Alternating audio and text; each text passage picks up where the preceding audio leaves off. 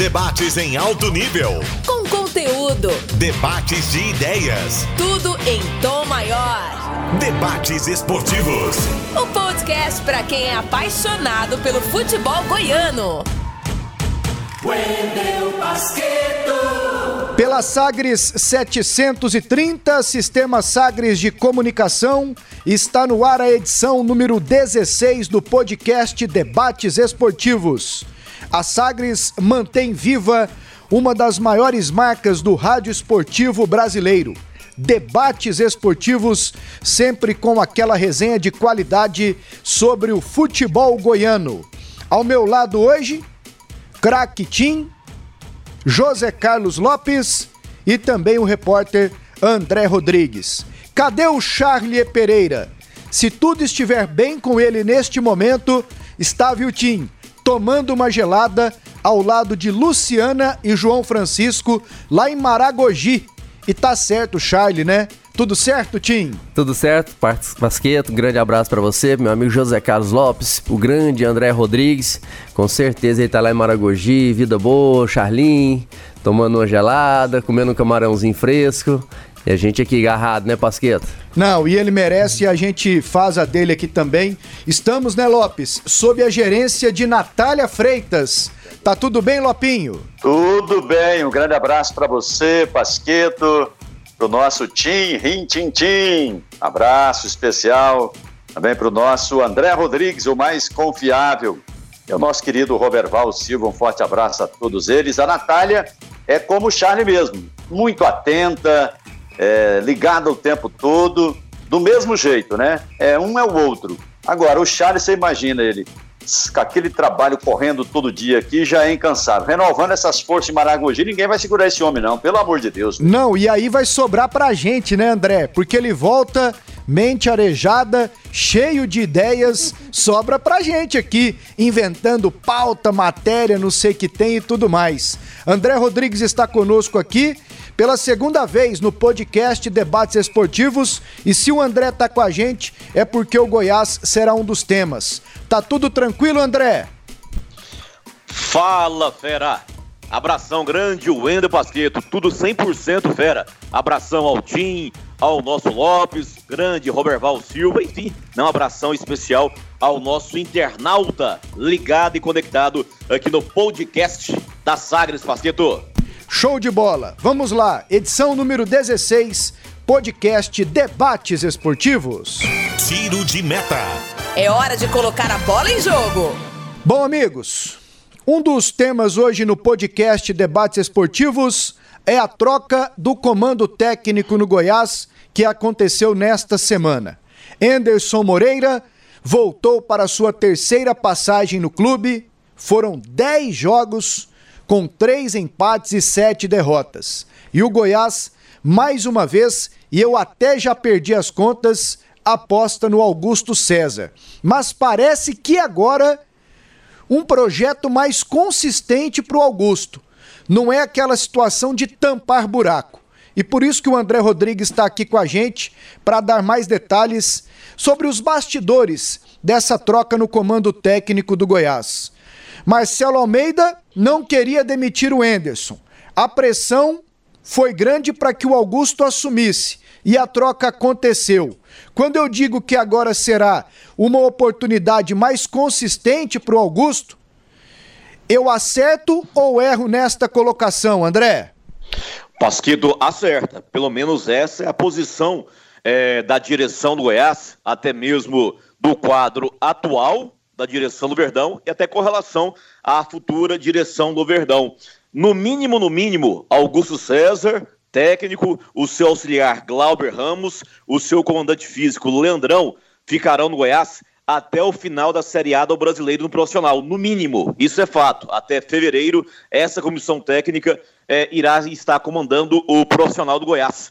É, inclusive, o Rafael Barreto, que era um auxiliar do Osmar Lucindo, trabalhava com Osmar Lucindo na base Alviverde, na coordenação, ele já assumiu o comando da equipe sub-20 no lugar do Augusto César. Então isso é fato, Pasqueto.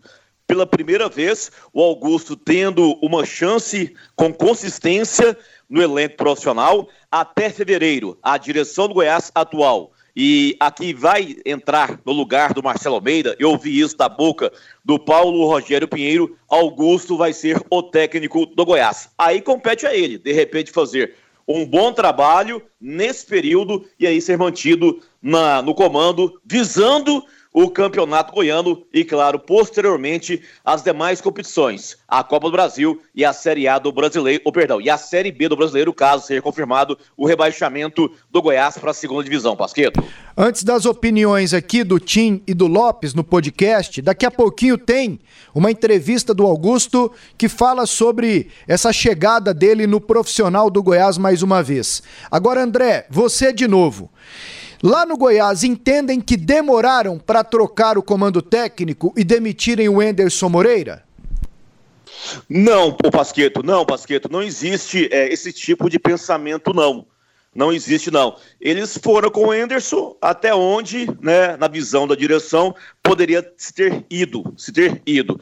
Agora, houve essa alteração. O Augusto César assumindo o elenco profissional. E isso é fato, Pasqueto. É, de agora em diante, veremos os garotos da base é, tendo muito mais chances, muito mais chances na sequência da Série A do Campeonato Brasileiro. Inclusive, alguns atletas, alguns atletas é, que têm contrato encerrando com Goiás, já agora em dezembro, é, eu imagino que em breve já teremos as informações de atletas sendo liberados pelo Goiás de forma antecipada, de atleta não estando mais na escalação titular do Goiás, de atleta não sendo mais convocado para jogo do Goiás. Isso tudo irá acontecer de agora em diante.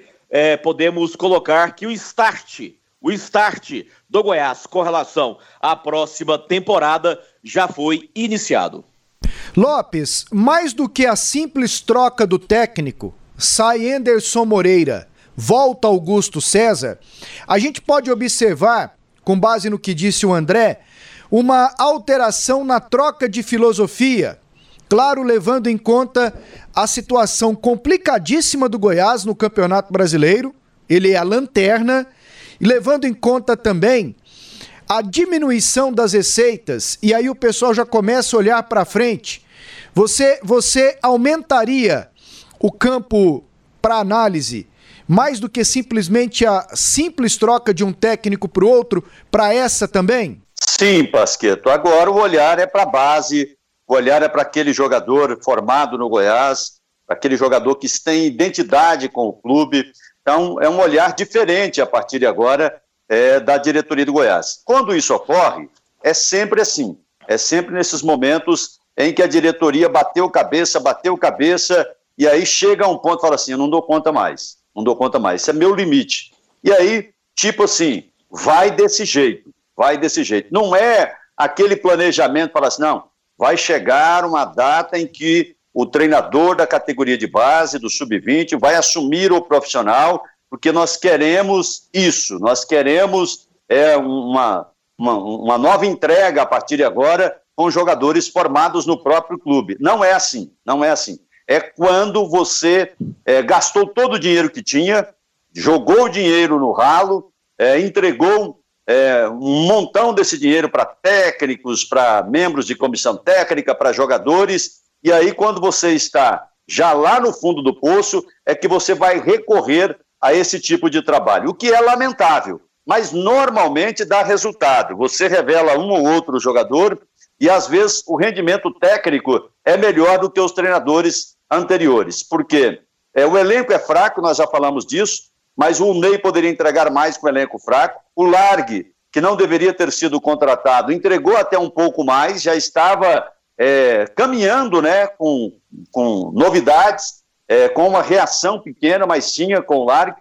E o Enderson Moreira foi uma das maiores decepções que eu já vi no planeta Terra em termos de técnico de futebol. Jogar 10 jogos e não ganhar nenhum. Ah, mas é brasileiro Série A é brasileiro da Série A que você tem times do mesmo tamanho do Goiás. É esse o brasileiro que o Enderson disputou. Então foi uma decepção muito grande e, para mim, é, deveria ter é, feito essa mudança um pouco antes, porque aí daria tempo para o técnico hoje, o Augusto César, é, fazer essa ainda essa tentativa de uma forma real, porque agora é praticamente você trabalhar um time alternativo já pensando no ano que vem, mas a permanência já não dá. E dava para se mandar o Anderson embora, uns cinco, no máximo seis jogos, você tinha mais quatro para essa comissão técnica tentar a permanência. Não, foi esperar esse tanto de jogos e aí deu no que deu. É praticamente irremediável. O Goiás não tem salvação. E o Augusto é, assume, é otimista e tem que ser assim. Você já imaginou, não, estou chegando aqui, mas não dá, não tem jeito. Ele está é, otimista, achando que é possível fazer algo diferente. E no futebol, tudo é possível. Tudo é possível. Mas às vezes também não. Porque você ganhar dois jogos em 19 e ter ganhar 10 ou 11 nos mesmos 19, essa conta não bate, essa conta não fecha. Tim, a sua opinião ainda sobre a troca no comando técnico do Goiás. E aí, como eu perguntei para o Lopes, abrange a mudança de filosofia, pensando nas dificuldades de agora e que poderão ser maiores daqui a pouco, inclusive financeiras? Abrange a filosofia totalmente mudada nesse momento, porque entra um treinador da base que conhece muito bem o clube, conhece os jogadores da base. Com certeza vão, esses garotos vão ter mais oportunidade, até porque a situação pede isso, né? Porque o elenco que está no profissional não conseguiu é, entregar um futebol bonito até agora, um futebol eficiente erraram muito nas contratações e então para ficar com a equipe da maneira que está praticamente passando vergonha no seu torcedor. É melhor você apostar em garotos da base, que apostar em jogadores que vieram de fora e esses jogadores não conseguiram é, dar uma resposta, re, resposta positiva. Agora, a questão do Augusto, para mim, eu vejo como naturalidade a troca nesse momento, porque o Anderson não conseguiu. É, para mim também foi uma decepção o trabalho do Anderson Moreira, eu esperava muito mais do Anderson, até pelo que ele já mostrou aqui no Goiás, em outros clubes por onde ele passou e conseguiu mostrar um trabalho mais eficiente. Ele tinha aquela desculpa no início que não estava tendo tempo para treinar. Quando teve as semanas cheias, o tempo para treinar, a gente não conseguiu ver uma evolução na equipe do Goiás. Então, até de certa forma, meio que demorou. Aí muita gente fala: ah, o futebol brasileiro troca muito de técnico. É assim, a cultura aqui é assim. E não tem técnico que resiste ficar 10 jogos sem nenhuma vitória, com 7 derrotas. Então é muito complicado. Agora, a entrada do Augusto eu vejo como natural. Nesse momento, a troca de técnico só poderia poderia acontecer se realmente é, acreditasse no trabalho do, do Augusto, porque trazer outro de fora era um risco ainda maior, você gastar mais mais dinheiro, então ficaria mais complicado. Então Augusto chega, agora temos que ter é, não só a imprensa, torcedores, a própria diretoria, saber que o problema do Goiás maior nesse momento não é treinador, é um elenco. O Augusto vai tentar, com certeza, fazer o melhor trabalho possível. É uma grande oportunidade que ele tem. Eu só não gosto dessa questão de estipular tempo, estipular data. Ah, o Augusto vai ficar até fevereiro do ano que vem.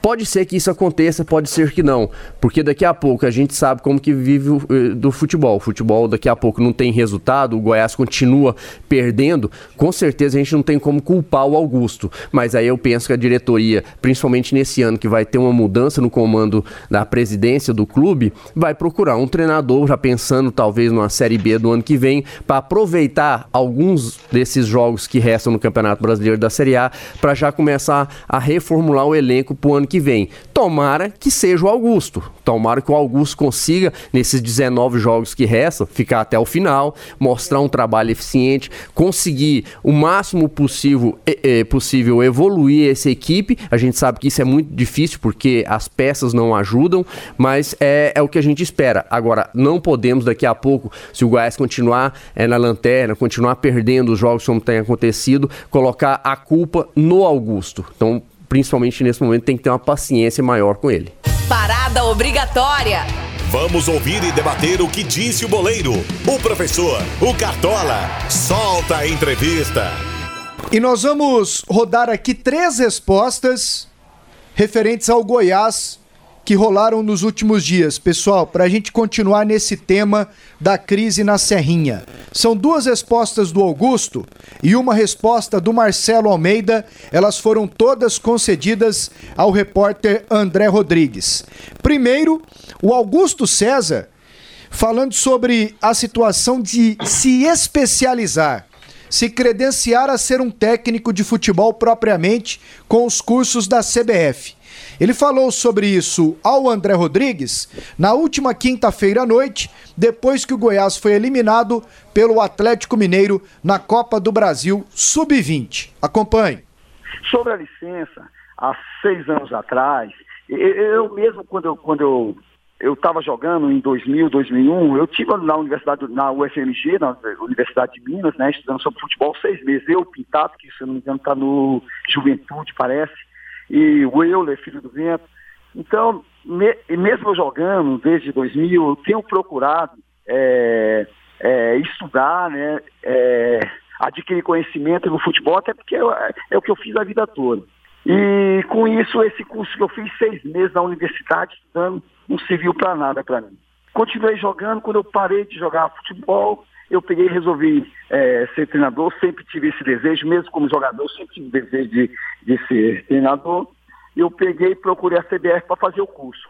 Como eu fui treinador de futebol e eu já tinha já praticamente seis anos como treinador profissional em times pequenos, né? Pires do Rio, é, Brasília, de Brasília, disputando Copa do Brasil, Campeonato Brasileiro da Série B, eu ajuntando todos esses anos, eu tinha cinco a seis anos como treinador profissional. E como eu fui atleta profissional também, você adquire o direito é, de tirar a licença direto na A. Eu não precisava fazer a licença B, que é a categoria de base.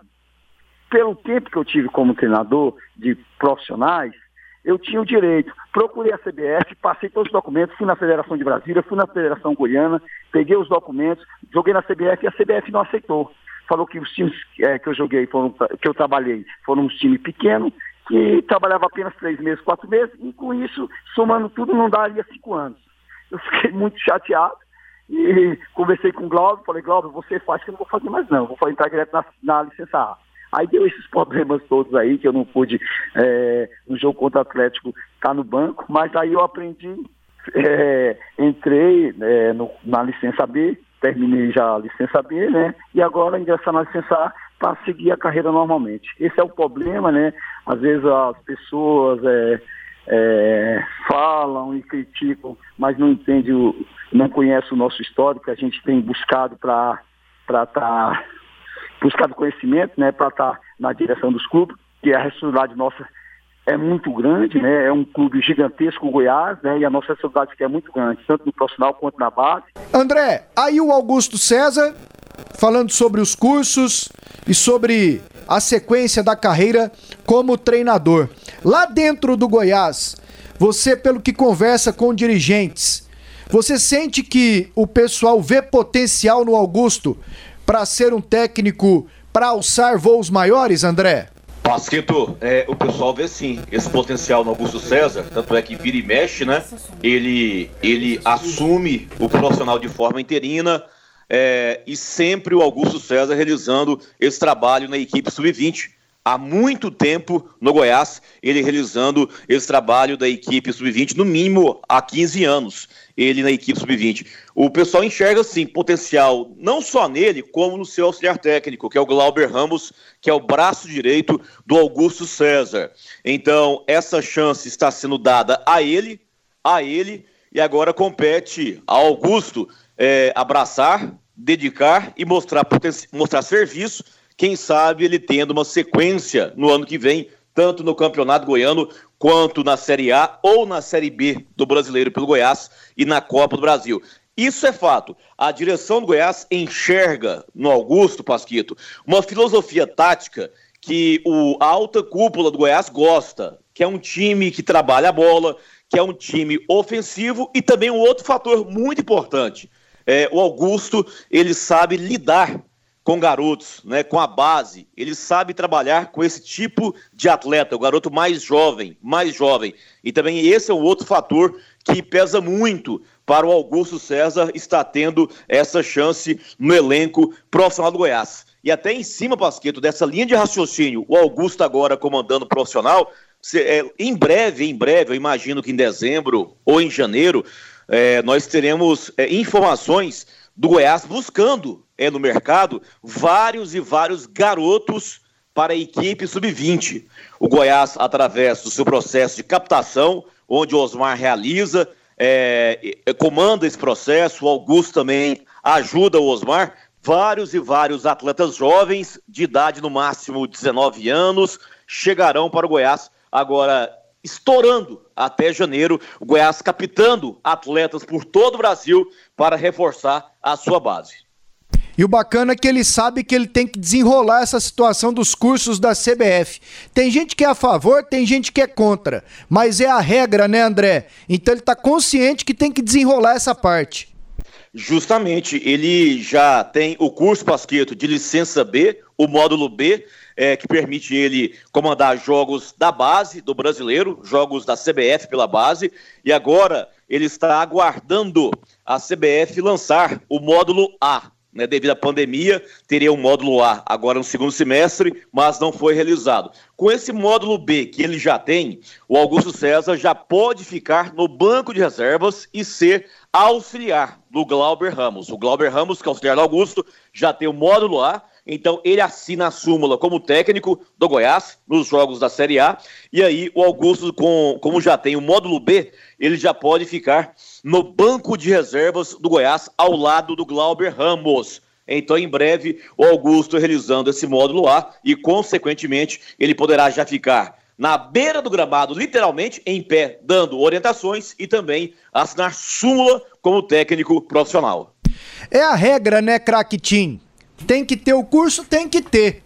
E o Augusto tá sabendo disso. É, e é a regra, tem que seguir. E quem tá nesse meio, quem tem essa intenção de ser treinador, desde quando você entra Vai na dar uma brasa, de Abel, né? Que É. o Abel falou, pô, não sabia nem o nome dos caras. Não pode. Hoje Esse ca- tem os hoje- cursos, mas adianta de quê?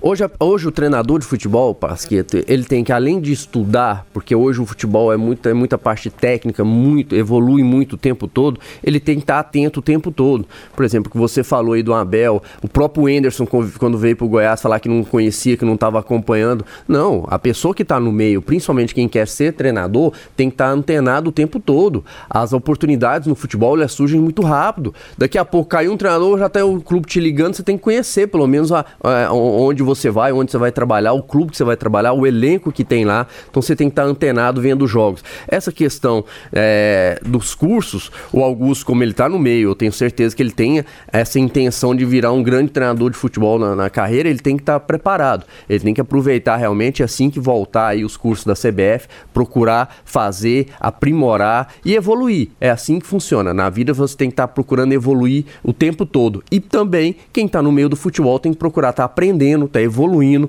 tá? Aí ele está tendo uma grande oportunidade agora, não pode deixar escapar. E ele tem essa vontade, tem esse sonho de seguir carreira como treinador de futebol e não ficar só dentro do Goiás. Então ele precisa realmente estudar e evoluir. O André Rodrigues disse que lá no Goiás entendem que o Augusto tem uma concepção de jogo bonito e ofensivo. Você enxerga isso também? E você o conhece da base tem muito tempo, Tim. Você acha que o Augusto coloca isso em prática ou é mais teoria? Não, ele tem condições sim de colocar isso em prática também no profissional. Mas Porque ele na- tem essa ideia de jogo? Você Sim, vê isso eu nele? vejo isso nele, eu vejo isso, ele tem um, um controle de jogo bom, ele gosta de ficar com a bola, o que a gente fala muito hoje do elenco dele, ele gosta de ser agressivo, então isso, o futebol pede muito isso hoje, né, principalmente quando você tem um elenco mais qualificado, eu acho que não é o momento, às vezes, dele querer tentar fazer isso no profissional, que vai ser muito difícil, porque o elenco não vai propiciar isso pra ele, dar essa qualidade técnica, ele não tem. Quando a gente fala de base, falando de Goiás, principalmente aqui na nossa região, no centro-oeste, Goiás é o maior. Então isso facilita esse, esse modelo de jogo para ele. E a diretoria, ela tem que fazer isso mesmo. Quem está no sub-20, ela, ela tem que confiar que daqui a pouco esse treinador do sub-20 tem capacidade para assumir o profissional. Porque é a transição direta, é a transição mais certa. Se a gente pegar Atlético, Vila, quem está no sub-20, a diretoria tem que ver nesse treinador do sub-20 uma capacidade para daqui a pouco ingressar no profissional e dar, e dar conta do, do recado. Então eu vejo isso no, no- no Augusto. Ele já mostrou em várias temporadas que fez aí na base do Goiás no sub-20 essa qualidade que dá essa segurança para a diretoria que ele tem condições sim de assumir o profissional e ir bem. Lopes, essa discussão sobre técnico da casa sempre rende, né? Enquanto o Tim comentava que eu estava lembrando. O Vila Nova teve um técnico da casa muito bem sucedido. O Paulinho Benga. Foi campeão com Vila, revelou os jogadores e o Tim tá aqui. um desses revelados. O Atlético teve mais técnicos que foram ali para salvar na hora. O Coutinho, por exemplo, né? O Coutinho muito dedicado, uma figura que as pessoas até consideravam simplória e tal, mas um cara dedicado. Dedicado, não evoluiu na carreira. O próprio Pezão também não evoluiu na carreira. E no Goiás, enquanto o Tim comentava, eu lembrei apenas de um que foi bem sucedido. E foi o Walter Nascimento, né, Lopes?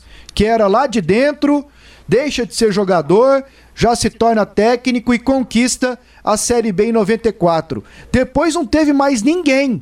E a chance está dada para o Augusto agora, Lopes. Sim, e isso volta e meia ocorre. Teve com o Walter Nascimento, que foi um sucesso absoluto em 94, uma campanha realmente espetacular, com um elenco realmente muito reduzido, muito humilde, né? Augusto estava nesse, nesse, nesse time aí, era uma das referências na ala esquerda, o Zé Teodoro na direita, o Evandro Chaveirinho no meio campo e muitos jogadores da base. Kleber, Márcio Panturra, muitos jogadores formados nas categorias de base do Goiás. Emerson, Paulinho, que jogou pelo Goiânia, enfim, foi um, uma campanha de muito sucesso. Mas volta e meia tem isso, Pasqueto, de jogadores formados na base. Teve o Jailton Santos, que foi é, jogador do Goiás, que também trabalhou por um período. Tivemos o Márcio Panturra, o Silvio Criciúma, todos eles tiveram oportunidade é, no time do Goiás também como treinadores. Agora, isso não é planejado, como eu disse anteriormente, é em função é, da dificuldade, do cansar de errar, de tentar buscar fora e não encontrar solução alguma. E aí parte para essa solução caseira, tipo assim, ó, se vira, é o que nós temos aqui para você, é isso. E não me pede contratação, não, porque não tem. Então tem muito desse você pegar. O Tim foi muito bem, essa questão da filosofia do Augusto de ser ofensivo, não adianta você ter isso e querer insistir com um time que não tem condições para isso. Eu até abordei com ele recentemente essa questão é, do elenco do Goiás, eu não vejo você arriscar um, um, um 4-3-3, um 4-2-4, que chegou a acontecer é, com o Enderson Moreira, não tem, o Goiás não tem capacidade para isso e poucos times do Brasil têm. Então é um 4-4-2, imagino, é, com a utilização de dois até três volantes e um meia e dois atacantes. É assim que eu vejo o time do Goiás. Então não dá para você querer manter uma filosofia que você tem só porque você gosta de jogar ofensivamente, se você não tem as peças suficientes para isso. Agora, é, isso deveria ser um planejamento, você fazer essa tal comissão técnica permanente, que o grupo da oposição até colocou no seu plano de governo, aí, no seu plano é, de gestão, caso chegue à presidência do Goiás, é, de uma comissão permanente também. Veja que o Atlético está fazendo escola, o Atlético tem essa comissão permanente. Aí eu acho que deveria ser esse jogador da base, um treinador da base. Por mais que o treinador que chegue fique desconfiado, ah, lá tem um, tem um urubu lá, fica olhando, fica é, querendo carniça para assumir. Eu acho que não, acho que tem que ser uma comissão permanente é, em que nessas transições ela assume, mas só no período de transição. Agora, o Augusto deveria ter se preparado um pouquinho antes para essa questão desses cursos. Já que é obrigatório, acho até que não deveria ter assim, é uma forma de você selecionar. Imagina aquele é, ex-jogador que teve dificuldade, que não estudou tanto, a dificuldade que ele tem para fazer essa parte teórica. Mas, de qualquer forma, existe, e aí o Augusto foi um pouco descuidado, deveria já estar com esse curso A também. André, sobre a comissão técnica, né? Você citou o Leandrão, o Augusto e também o Glauber Nunes. Quem continua nessa comissão técnica do Goiás? Porque o Goiás tem aqueles que já estavam no profissional que são da, da comissão permanente, né?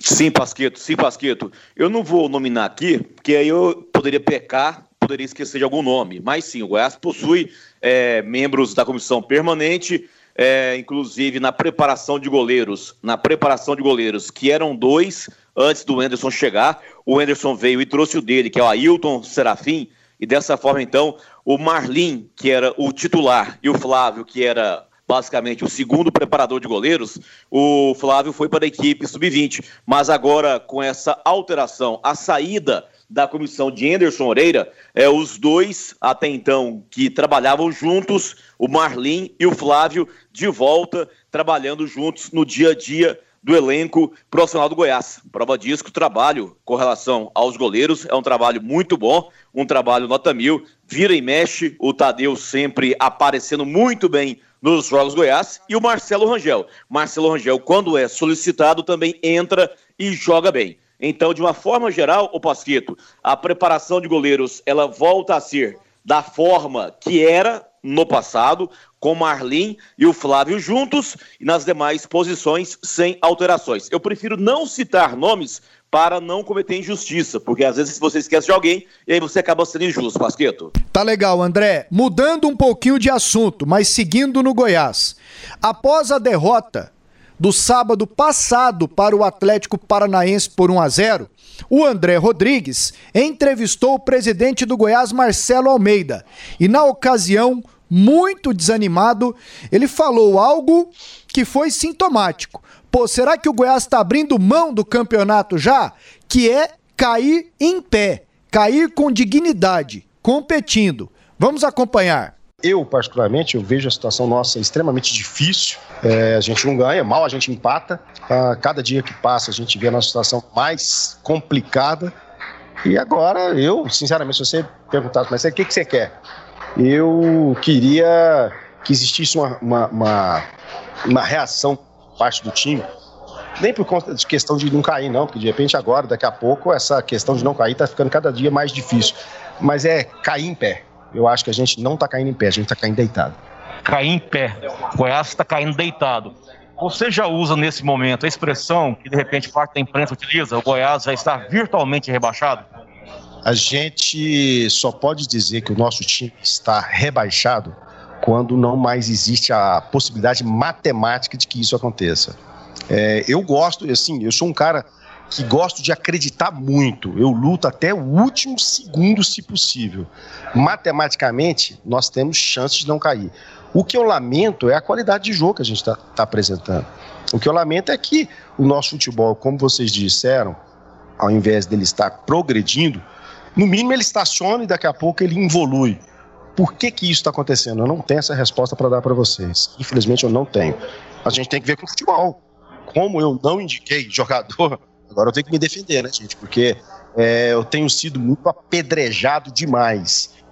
E, óbvio, o presidente é, é o carro-chefe, então ele, ele re, realmente merece receber algumas pedras, mas eu gostaria que essas pedras fossem repartidas. Este o Marcelo Almeida com o André Rodrigues, que volta aqui agora também com Augusto, que falou após a eliminação do Sub-20 na quinta noite sobre as chances do Goiás escapar do rebaixamento. Acompanhe. Piamente, acredito piamente, e eu queria dizer até para o torcedor esmeraldino, vai estar confiando na gente, nós vamos procurar dar o um melhor. É, é, é, é, muito difícil, mas é, essas coisas difíceis no futebol é muito gostoso, as coisas acontecem. É, não estou preocupado e não quero que meu, meus atletas fiquem pensando, ah, primeira vitória, primeira vitória, tem que ter uma vitória, tem que ter uma vitória. Não, as coisas acontecem naturalmente. Nós temos que buscar jogo a jogo e eu acho que as coisas vão dar certo. Eu estou acreditando bastante, estou bastante confiante e vamos lutar muito. Aí o Augusto e antes o Marcelo Almeida. São declarações que eu entendo, viu, Lopes? Por quê? Primeiro o Marcelo Almeida, que deve estar tá por aqui, de saco cheio, críticas, erros, tentei, me arrependi, esse me enche o saco, aquele me enche o saco e tal. E ele falou, velho, isso aqui não dá mais, vamos pelo menos tocar o barco com dignidade. Eu entendo, entendo a posição do Marcelo Almeida. Ah, mas não pode largar a mão. Pelo menos está sendo realista. E a maioria do torcedor esmeraldino sabe que a situação do time é crítica demais. Entendo o Augusto falando em projetar, sair e tal, porque ele está chegando agora. Então ele tem que acreditar, como fala aqui o Tim. Ele tem que passar essa motivação para a galera. São compreensíveis as declarações, Lopes? São, mas são lamentáveis, né? São lamentáveis. Essa história de você tinha um sonho grande e aí você passa a sonhar pequeno apenas cair de pé. É muito pouco para um time do tamanho do Goiás, pouco demais. Mas é o que resta e realmente é uma, uma, uma, batalha a partir de agora, de deixar a lanterna, de pontuar mais do que o América, porque senão o Goiás vai bater um recorde negativo de ser o time com a menor pontuação da história do, do rebaixamento com os pontos corridos. O que é pior, de ser rebaixado na 17 posição já é terrível. A receita vai cair, você vai disputar a Série B, do mesmo jeito que você chegar em vigésimo colocado. Mas, é, do ponto de vista da moral, é, para o torcedor que já está sofrendo muito da gozação, é, da zombação, é maior ainda. Então, aquela coisa de tirar o sarro, de deitar em cima, vai ser terrível para o Goiás é, disputar o campeonato quase que o tempo todo lá na lanterna. E não está fácil também você passar para o décimo, é, para a décima nona colocação, não. Não está fácil, a distância já é grande é, do Goiás para esse time. Então é preciso realmente é, a gente é, admitir que o Marcelo é uma pessoa bem, é, do bem, uma pessoa literalmente do bem, uma pessoa boa, mas errou demais. Essa história de que é, não contratou ninguém, ele preside um clube de futebol. É, eu, eu, se eu fosse o Marcelo, e aí faltou uma orientação para ele, ou ele próprio pensar, ou um, um, parceiro dele, não fala isso não, você preside um clube de futebol, como é que você fala que você não participou do futebol? Então você presidiu o quê? Nesses três anos e meio que você pegou o período do RAS, mais o seu período de três anos, você fez o quê? Então achei que ele foi muito mal nesse sentido, é, não se expressou bem, é, quis se eximir de uma coisa que ele não poderia, jamais. Aí ele até admite, pronto, e aí a parte boa dele. Talvez tenha sido isso meu maior erro. Talvez não. Foi o maior erro, Marcelo, você não participar do futebol. Quando você ficou por 30 anos como médico, ali no vestiário, ouvindo as preleções, é, no banco de reserva, escutando as orientações do treinador, eu pensei que você tivesse aprendido mais com o futebol e que pudesse participar. Esse eu não quero, esse eu quero, esse eu não quero, esse aqui a palavra final é minha, eu sou presidente, quem vai assinar sou eu. Então, assim, por exemplo, é, igual esse jogador que veio lesionado, que ele fala aí que foi um pedido do Ney e que o, o Ailê teria referendado um João Afonso, renovar contrato do Lucão, dos dois, o, o, zagueiro e o atacante. Então, quer dizer, muita coisa que o Marcelo poderia ter participado. Infelizmente, não participou e pagou um preço caro por isso. Tinha as declarações do Marcelo Almeida e do Augusto. O Lopes as considerou lamentáveis porque já é um fim de festa. É, na questão do Marcelo Almeida, você vê que ele tá realmente muito abatido, ainda mais após uma derrota como foi aquela contra o Atlético Paranaense, onde praticamente é, acabou as esperanças do presidente. É, é, complicado porque matematicamente o Goiás ainda não caiu, só que a gente não vê, e aí passa por ele também, ele não vê essa condição do, do Goiás conseguir se livrar de um possível rebaixamento esse ano. É lógico que ele poderia ter ter se expressado melhor, mas eu acho que ele no calor da, da, do pós-jogo, ele falou, ele até lamenta que deve, não deveria estar falando, mas essa questão de cair em pé, Pasqueto, é porque a pontuação do Goiás é muito baixa. E hoje o torcedor do Goiás está com vergonha. E no final do Campeonato Brasileiro, se continuar com essa média muito baixa, o Goiás vai passar vergonha, porque ele vai ser rebaixado como o último colocado com a pontuação muito pequena. Eu vejo da seguinte forma, uma pontuação abaixo de 30 pontos é vergonhoso é vergonhoso para um time que tem uma estrutura que tem o Goiás, um time do tamanho do Goiás, você ser rebaixado, por exemplo, com menos de 30 pontos no Campeonato Brasileiro. Por mais difícil que seja o Campeonato Brasileiro, o Goiás tem uma, tem uma história dentro do Campeonato Brasileiro com várias campanhas. Mesmo quando foi rebaixado, nunca foi tão mal como está sendo agora. Então, é, eu vejo essa declaração do, do Marcelo Almeida dessa forma, que o cair de pé teria que ser a melhora da, da pontuação para você não passar mais vergonha vergonha do que já está passando. Em relação ao Augusto, principalmente, é óbvio que ele está chegando agora no profissional. Matematicamente, o Goiás ainda tem chance. Ele, por ser o chefe agora do departamento técnico, o comandante do time, ele tem que passar essa motivação. Ele tem que passar essa confiança, não só para o torcedor, mas principalmente para o elenco, que ainda dá para buscar, que ainda tem condições do Goiás reverter essa situação. Agora, a gente do lado de cá, sendo realista, sabe que isso é muito complicado, é muito difícil. Tanto que se o Augusto conseguir, daqui a pouco o Goiás faz até um busto para ele também, devido à dificuldade que está a, a, competição para que o Goiás consiga se per, a permanência na Série A para o ano que vem. Se o Augusto conseguir, ele vai fazer um feito que acho que até agora, se a gente pegar pontuações é, dos campeonatos brasileiros desde que começou o ponto corrido, nenhum time conseguiu.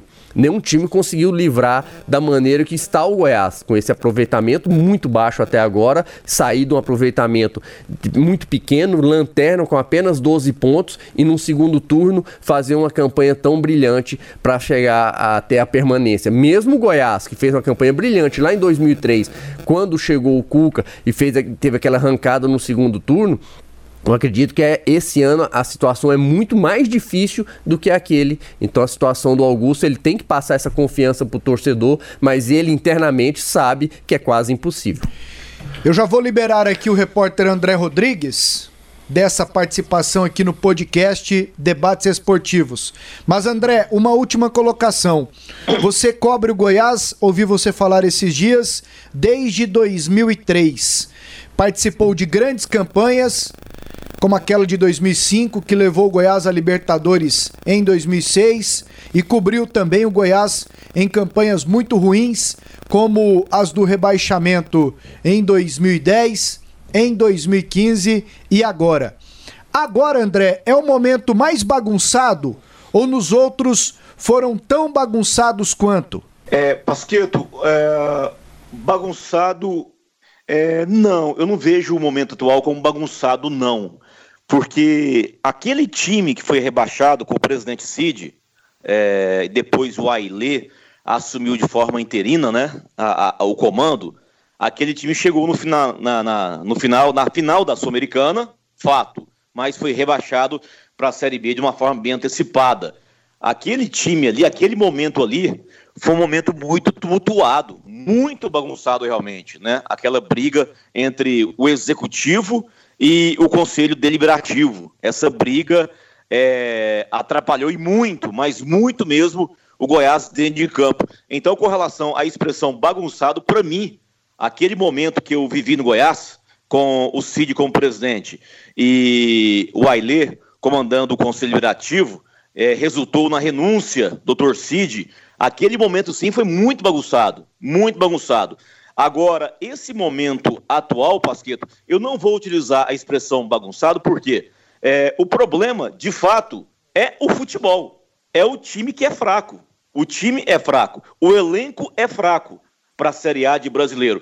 É no extracampo, no extracampo, o Goiás está em ordem, né? No extracampo. Não sei se estou explicando direitinho, mas para mim, o momento tumultuado que foi com o Cid, o Goiás rebaixado, aquele momento da renúncia dele foi muito mais bagunçado, né, naquele período do que hoje o momento que o Goiás vive. Hoje o Goiás está caindo para a Série B porque o time é fraco. O time é, é fraco, o time, o elenco é fraco. Então é dentro de campo. Para mim, não existe problema no extracampo. Tumulto no extracampo. Hoje, realmente, o Goiás é lanterna da Série A porque o seu elenco é muito fraco, Pasqueto.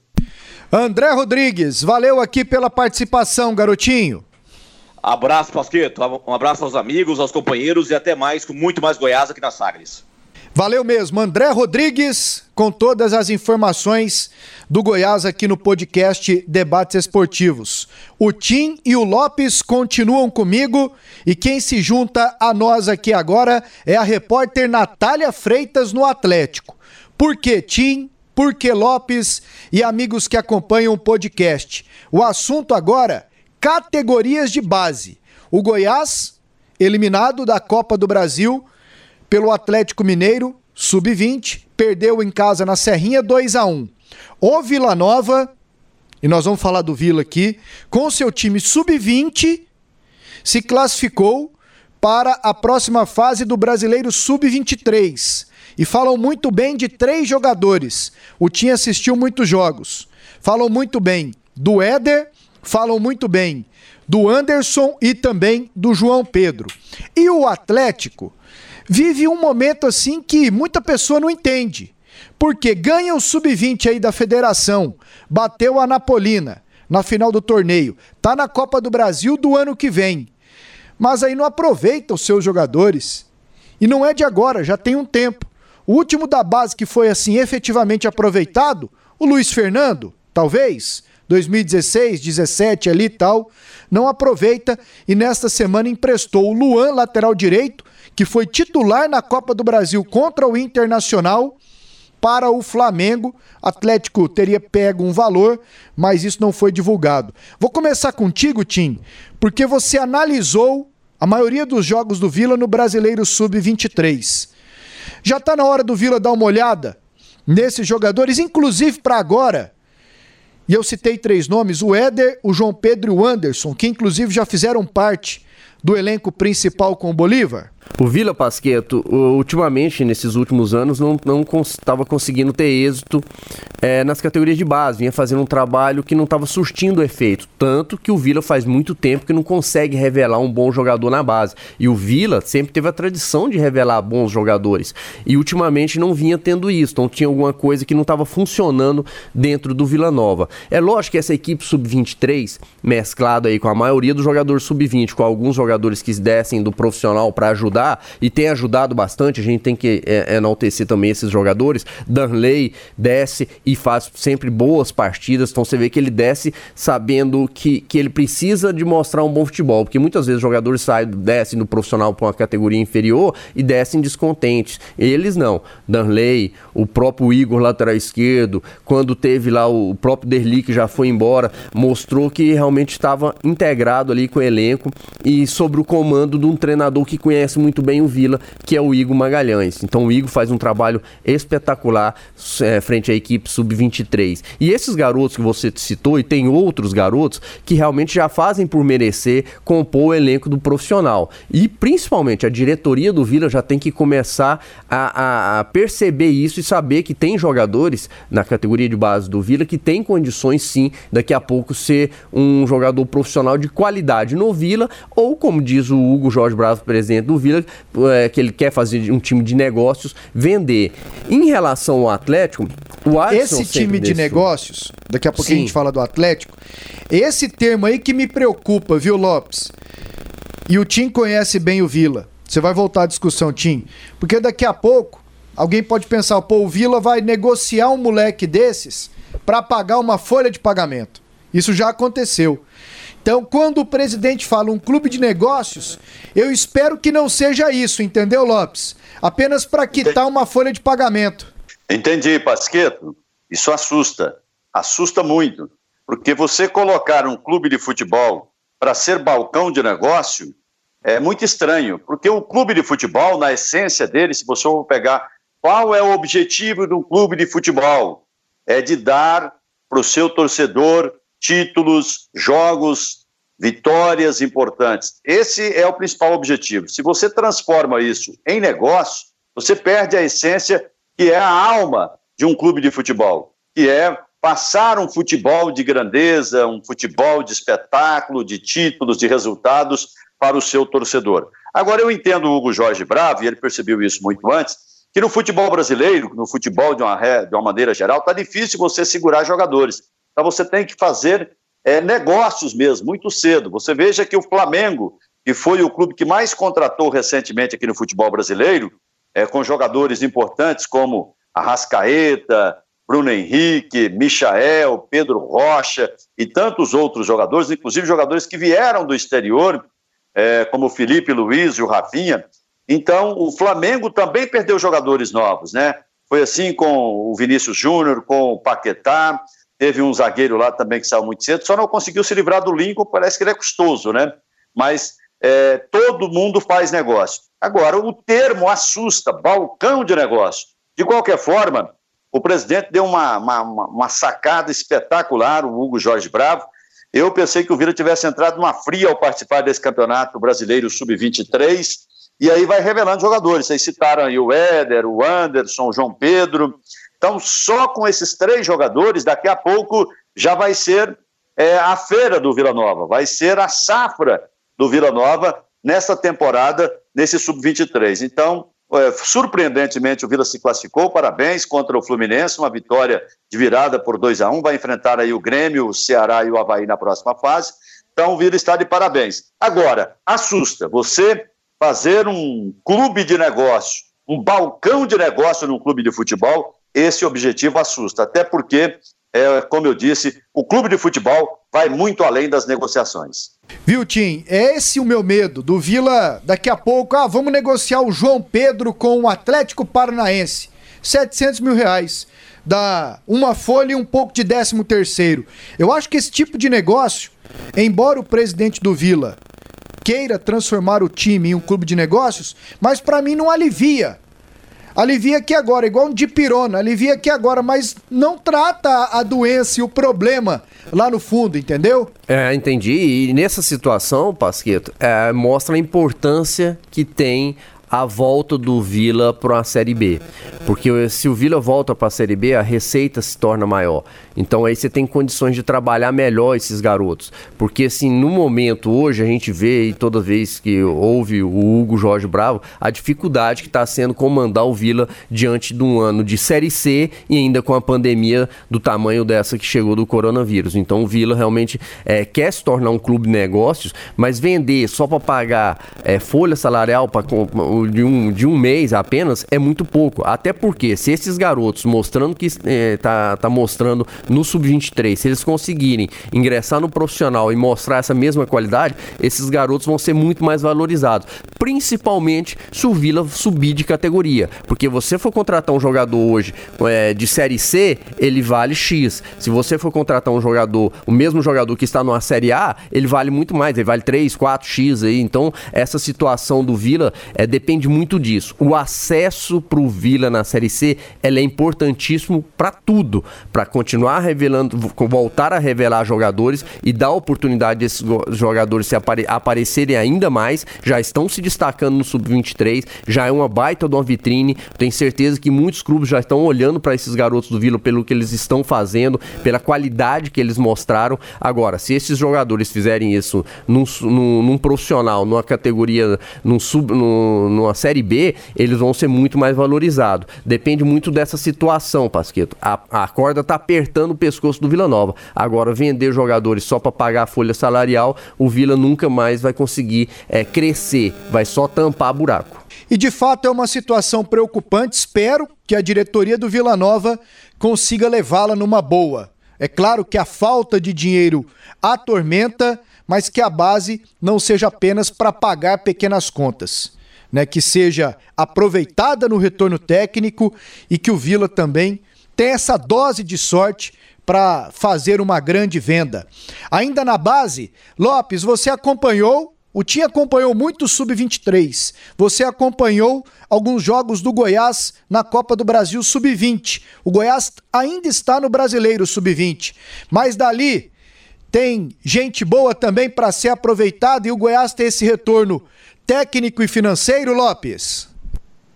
Olha, Pasqueto, tem sim, inclusive para socorrer agora. Esse Tylon que joga, o, Augusto parece que fala mas para mim é Tylon, né? Ele joga de zagueiro e joga de ala pela direita. Ele vai ser mais importante do que todos os jogadores que atuaram pela ala direita do Goiás nessa temporada. Todos. Jogador firme, forte, que sabe jogar de lateral, sabe jogar de zagueiro então, acho que já vai ser uma ajuda muito grande para o Augusto é, nesse comando dele agora, como efetivo do time profissional do Goiás. É, os zagueiros são bons, tem o Vanderlei, está lesionado, e também o da Silva, zagueiro muito firme. Tem jogador é, no meio campo. Os três jogadores de meio campo são bons também. É, um já está, inclusive, incorporado ao elenco profissional, que é o Alisson Mota. Tem ainda o Henrique, que é bom jogador o Neto, o Índio, e tem o João Marcos, que é um atacante que tem faro de gol, que sai, que sabe girar. Então, vi bons nomes nessas categorias de base do Goiás. Sem contar que o Marinho, se for bem trabalhado, que é jogador de velocidade, joga pelos lados, o antigo ponta esquerda. O que é o antigo ponta esquerda? Aquele jogador que é, caía o mundo, caía chuva, caía tempestade, ele estava ali firme do lado esquerdo, não sai de lá por nada. Então, esse é o Marinho é um atacante que também tem muitos recursos técnicos. Então, são vários os jogadores que eu vejo com potencial no Goiás, sinal de que é, o Goiás vai ter como aproveitar muitos bons jogadores nessa temporada. E muitos deles estão inscritos, poderão ser utilizados sim nesse campeonato brasileiro. Show de bola, Lopes. Falamos aqui da base do Goiás e também do Vila Nova. E o Atlético, para mim, vive uma situação curiosa. Foi campeão no Sub-20, ganhou da Napolina, torneio da FGF, está na Copa do Brasil Sub-20 do ano que vem. tem uma molecada boa lá, só que o Atlético custa aproveitar alguém, rapaz, e direto empresta um ou outro. Fui surpreendido com uma informação de que o Marcelinho, 17 anos do Palmeiras, saiu do Atlético. Aí o Atlético explicou, saiu pela porta dos fundos, fez até uma postagem no Twitter e o Atlético está na justiça tentando rever a situação. OK. Mas tem tantos outros que saem emprestados e que o Atlético, pelo menos para mim, não dá a devida oportunidade. Por exemplo, o Moraes teve a chance na Série B, tá lá no Mirassol, produto do Atlético. Quando jovem foi emprestado para o Flamengo, também tinha até o nome de Juninho. E agora a Natália Freitas vem aí com as informações. O Atlético empresta o Luan Salles, lateral direito promissor, todo mundo fala bem, inclusive o Adson elogiou ele para o Flamengo. Por que, que o moleque não fica aqui? Por que, que não tem a chance aqui? E aí, só um exemplo. Imagina, Tim, se o Atlético tivesse emprestado o Luiz Fernando em 2016. Talvez estivesse na Série B até hoje. Ele entrava e decidia jogos toda hora. Ô, Nath, como é que é essa relação lá no Atlético? O que, que você pode passar de detalhes sobre esse empréstimo do Luan Salles para o Flamengo?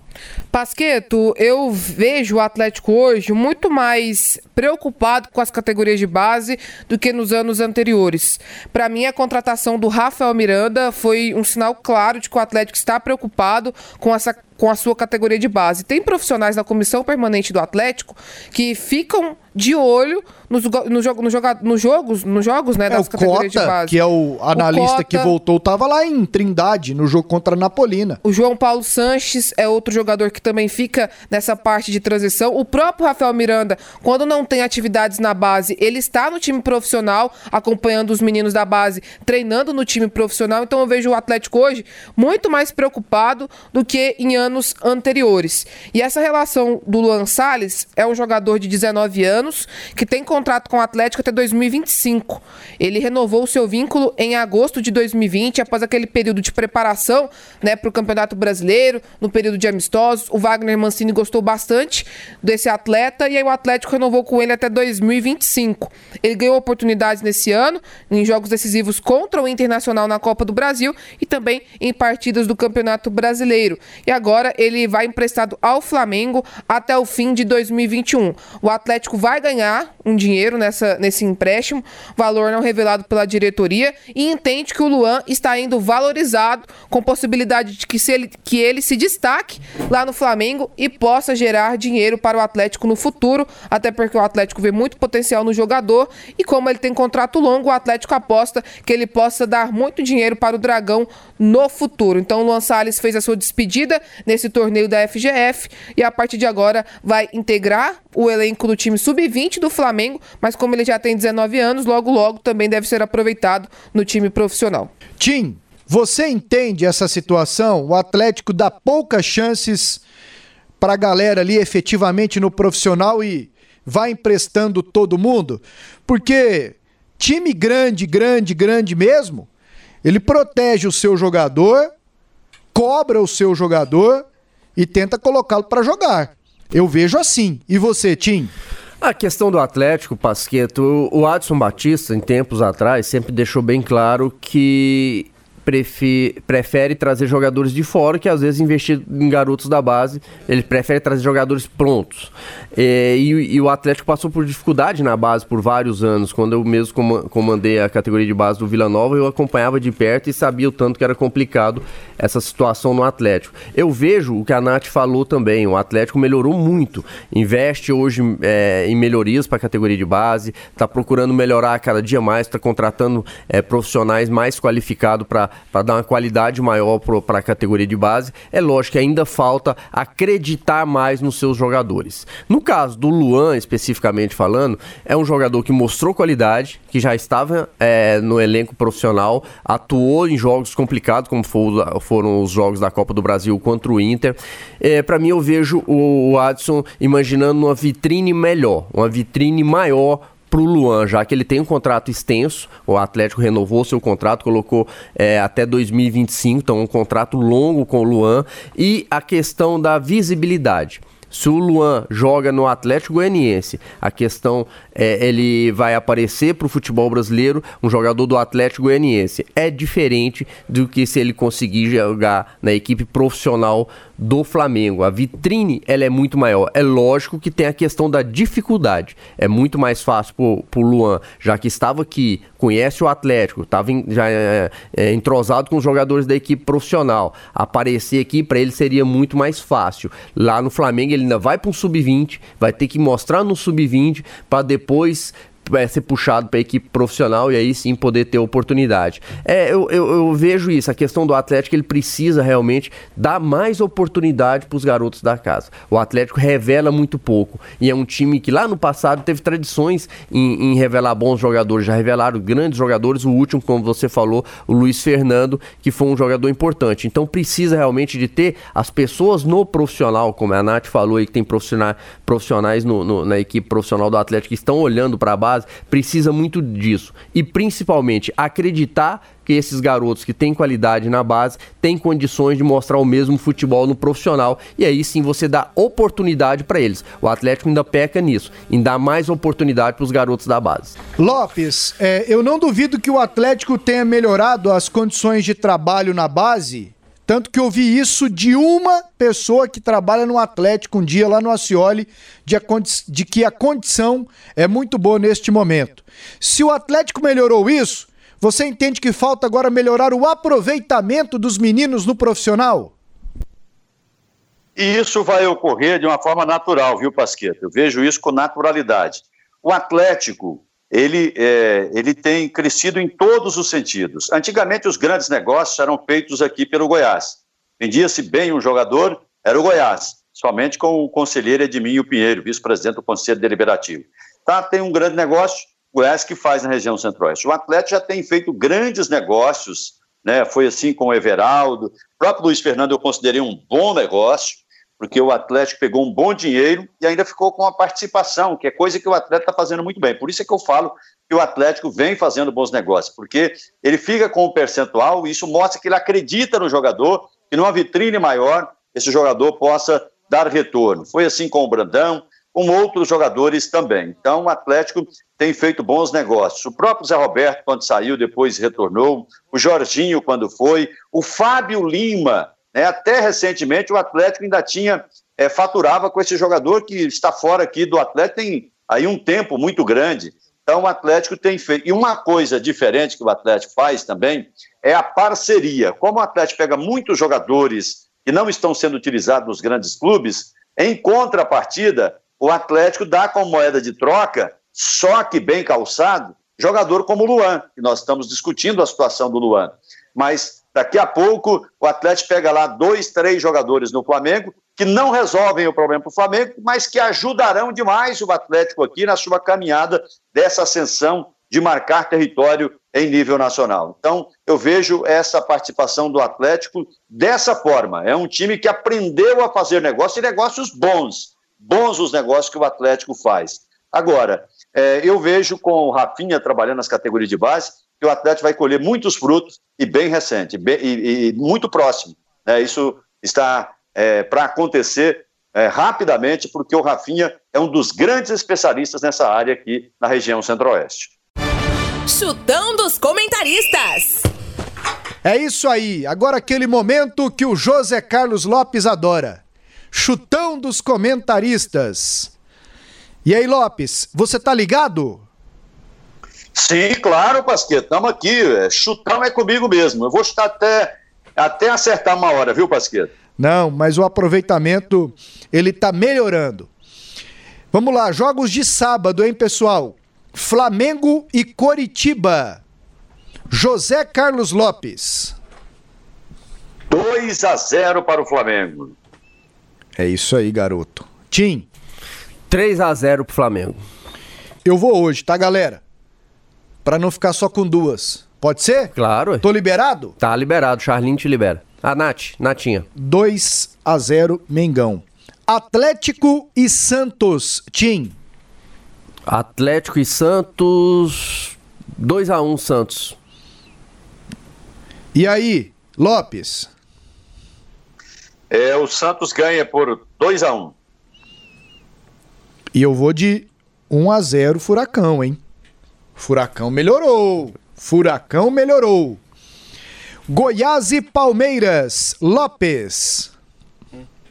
Rapaz, é, eu não gosto de, de é chutão, eu não gosto de chutar contra o Goiás, não, sabe? Roberval tá rindo chutar. aqui. Eu vou chutar, vou chutar que lembra daquela vitória contra o Internacional? Vai ser daquele jeito, num sofrimento danado, 1 a 0 pro Goiás. E aí, Tim? 2 a 1 Palmeiras. 2 a 1 Palmeiras. Eu vou de Palmeiras 1 a 0. Jogos de domingo no Brasileirão. Chutão dos comentaristas, hein? Bora lá, galera. São Paulo e Vasco. Tim.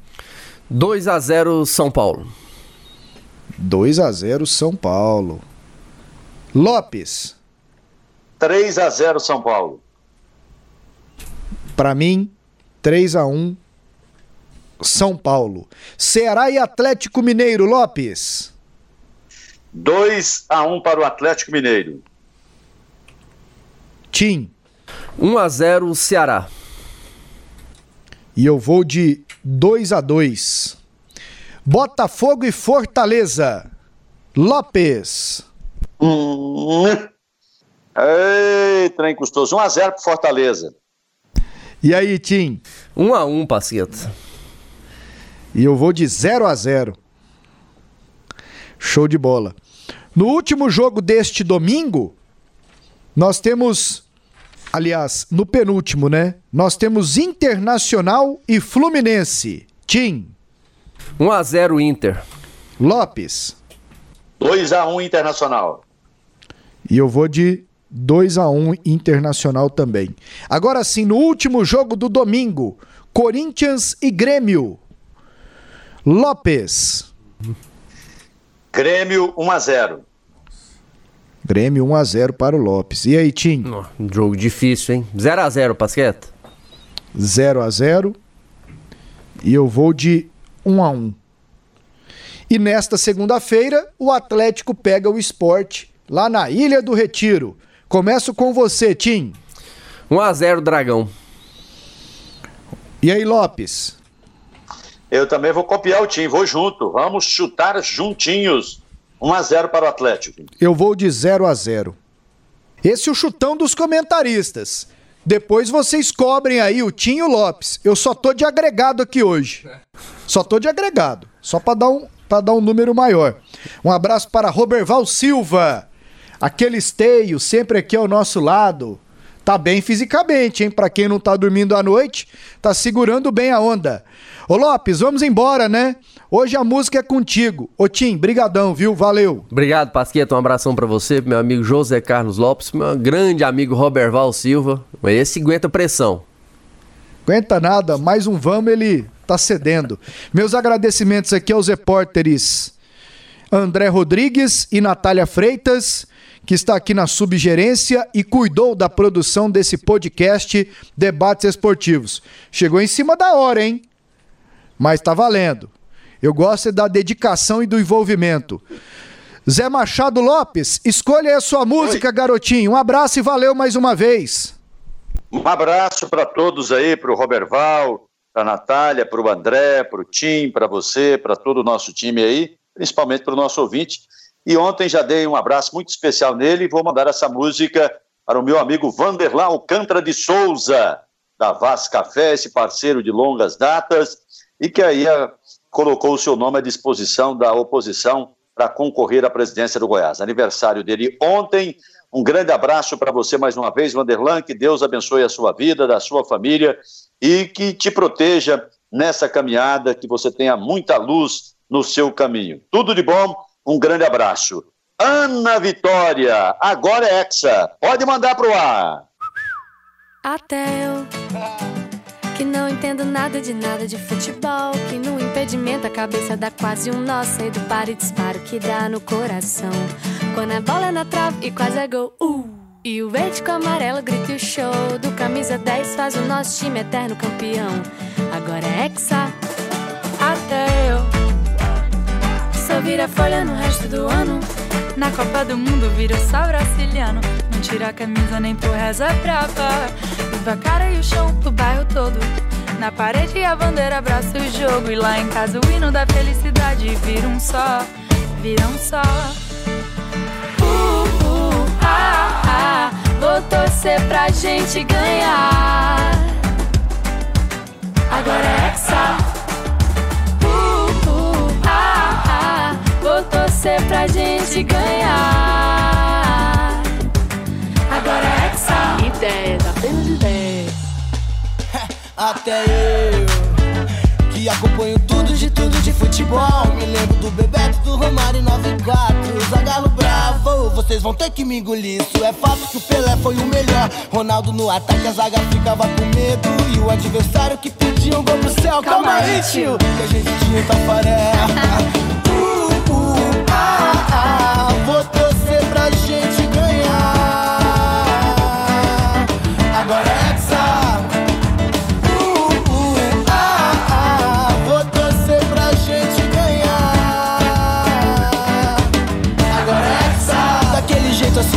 sua Miranda, tudo começou. Cruzaram pro Paulinho e ele dominou no peito. Tite tava gritando, escuta o professor. E Felipe Coutinho solto no canto direito. Recebeu e tocou com maestria. Pra Jesus que milagre fazia. Lançou pro Neymar que chutou com sede. É bola na rede, grita e gol!